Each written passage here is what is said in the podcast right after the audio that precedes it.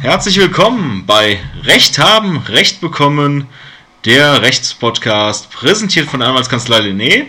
Mein Name ist Rechtsanwalt Dominik Fammler.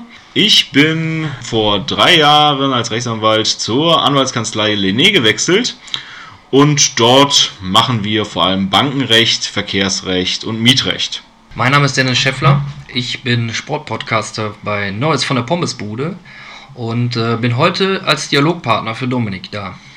Ja, Neues von der Pommesbude, super Podcast. Ich gebe da auch ab und zu mal meine unqualifizierte Meinung ab.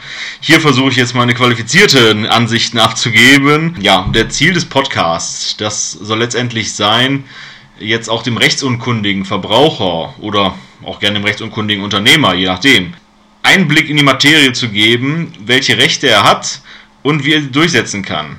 Recht haben, Recht bekommen sind zwei Paar Schuhe, ist so ein Spruch, der öfters in der Justerei und auch so verwendet wird, der öfters mal so den Anklang hat, dass das Rechtssystem irgendwie unfair sei. Das sehe ich persönlich nicht wirklich so, aber man muss halt differenzieren. Ob man Recht hat, das weiß man vielleicht selber und der liebe Gott. Man muss es aber auch den Gerichten dann beweisen und präsentieren können. Und das ist dann der Punkt, wo man dann das Recht bekommt. Also es reicht nicht immer Ansprüche zu haben, man muss diese auch darlegen. Das versuche ich hier näher zu bringen. Dafür habe ich auch äh, den Dennis an meiner Seite, dass der auch ein bisschen darauf achtet, dass ich nicht zu juristisch spitzfindig werde, sondern dass das jetzt auch der nicht rechtskundige Hörer versteht. Andere Anwälte können jetzt an dieser Stelle eigentlich abschalten. In dieser Folge werden wir jetzt in einem Gespräch versuchen, spezifische Verbraucherfragen zu stellen. Und ja, dann, Dennis, stell doch einfach mal das Thema vor. Ja, das heutige Thema ähm, ist der VW-Abgasskandal, der ja sehr viele Verbraucher in, den, in diesem Jahr irritiert hat und äh, sehr viele rechtliche Fragen dementsprechend auch aufgekommen sind. Kurz zum VW-Abgasskandal. Ähm, VW, das wurde soweit bewiesen, hat bei der Herstellung ähm, von Dieselfahrzeugen eine illegale Abschalteinrichtung der Motorsteuerung vorgenommen, die dazu geführt hat, dass bei Fahrzeugen, welche die Grenzwerte bei Stickoxide im Straßenverkehr überschritten haben, ja, im Labor wurden allerdings die Tests äh, bestanden des Herstellers und dementsprechend ist zusammenzufassen, dass unter normalen Gesichtspunkten ein Verkauf nicht zulässig gewesen wäre dieser, von diesen Fahrzeugen. Man spricht auch von Beschiss oder Betrug. ja, dem ist wohl so. Ja, ähm, wenn ich mich jetzt in einen Käufer eines Dieselfahrzeuges von VW hineinversetze, Dominik, ähm, kann ich denn mein Fahrzeug zurückgeben? Da gibt es unterschiedliche Rechtsprechungen. Das ist auch etwas, worüber ich hier aufklären will, wenn es Hürden noch bei Gerichten gibt, weil die, aber diese versuchen wir dann zu überwinden. Also, es gibt die unterschiedliche Rechtsprechung. Die richtige Rechtsprechung sagt, ja, man kann das Fahrzeug zurückgeben. Denn diese Abschaltautomatik, die hier drin ist, also äh, diese Betrugssoftware und dass die Werte im tatsächlichen Straßenverkehr nicht eingehalten werden, das ist ein sogenannter Sachmangel. Und Vorliegen eines Sachmangels, wenn dieser nicht behoben wird, und aus meiner Sicht kann der nicht behoben werden. Und es ist höchst umstritten, ob dieses Software-Update, was den Kunden aktuell angeboten wird, dazu überhaupt reicht. Also, wenn das nicht behoben werden kann, dann hat man einen Anspruch auf Rücktritt vom Kaufvertrag bei Vorliegen eines erheblichen Mangels.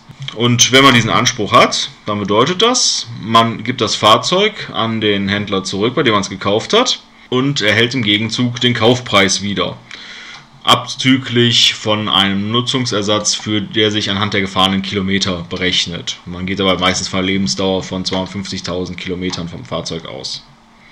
Und so ist dann der Rücktritt nach vieler Rechtsprechung inzwischen möglich. Mhm. Gibt es denn auch Unterschiede, ob ich das Fahrzeug ähm, Gebrauch gekauft habe oder ob ich einen Neuwagen erworben habe?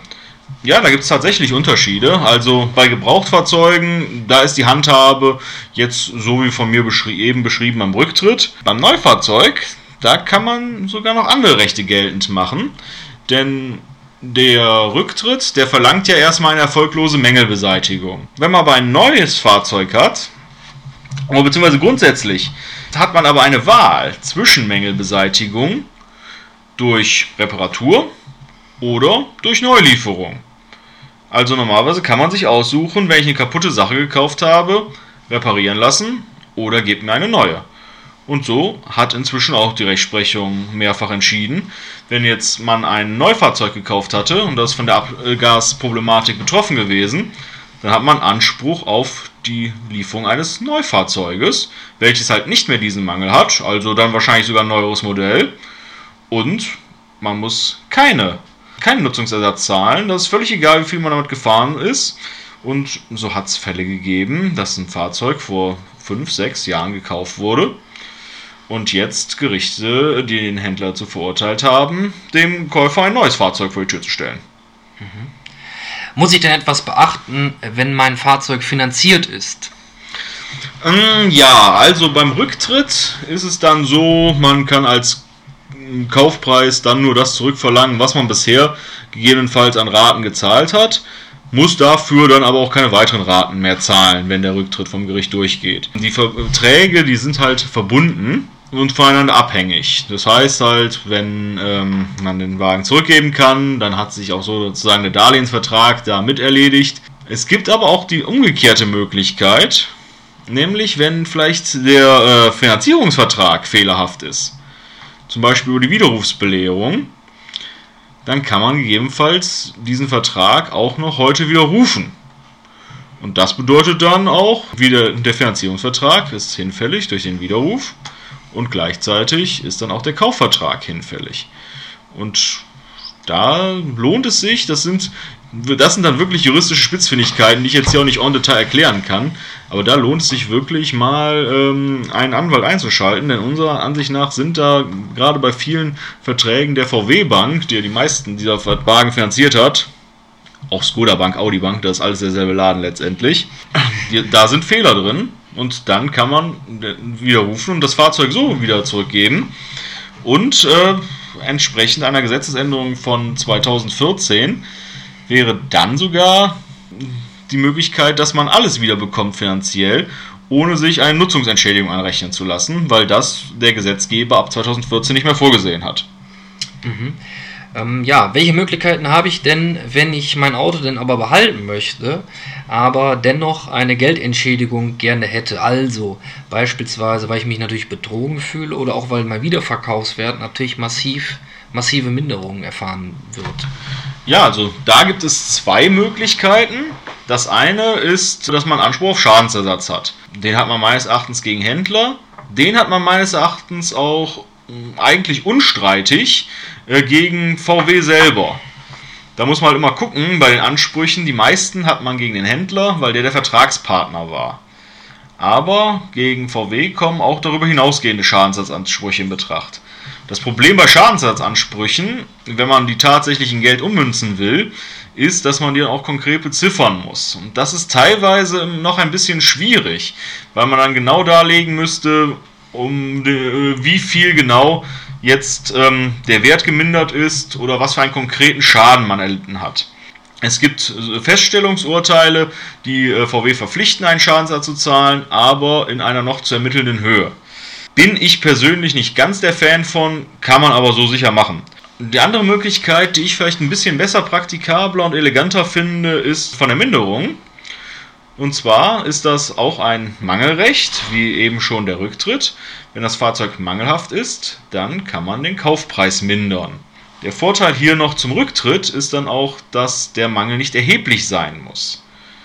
Es kommt nur darauf an, dass ein Mangel vorliegt. Und da hat das Landgericht Kempten in einer sehr schönen Entscheidung neulich ausgeurteilt, dass der Mangel hier alleine schon darin vorliegt, dass es ein vom Abgasskandal betroffenes Fahrzeug ist. Und somit kriegt man es weniger verkauft. Das muss man nicht konkret beziffern, das kann man dann ungefähr schätzen. Das Landgericht Kempten ist von der Minderung von 10% ausgegangen, was in den meisten Fällen ein Betrag zwischen 2500 oder und äh, 4500 Euro für den Käufer bedeutet, je nach dem Kaufpreis des Fahrzeuges halt. Meines, meines Erachtens sind diese 10% aber sogar noch relativ niedrig gegriffen, ähm, denn der Spiegel hat unter anderem festgestellt, äh, dass ein 25%iger Wertverlust eingetreten ist, sodass meines Erachtens es möglich ist, 25% des Kaufpreises zurückzuerlangen. Die genaueren Quoten werden dann die Gerichte feststellen, aber hier sind die Wahrscheinlichkeiten sehr hoch, dass man da Geld tatsächlich zurückerlangen kann und das Fahrzeug behalten oder auch gegebenenfalls, wenn man das Fahrzeug schon verkauft hat. Ja, ähm, hast du sonst noch irgendwelche Fragen? Das wäre es erstmal. Vielen Dank äh, für deine, für deine Einschätzung zu diesem Thema. Ja, liebe Hörerinnen und Hörer, ähm, ihr könnt natürlich gerne auch Fragen bei iTunes stellen in der Kommentarspalte. Wir freuen uns sehr über ähm, sehr gute Rezensionen von euch und ja, würde mich dann auch freuen, euch bei der nächsten Folge wieder begrüßen zu dürfen. Ja, ich mich auch. Nochmal kurz zu den Fragen. Die werden wir dann hier im Podcast beantworten.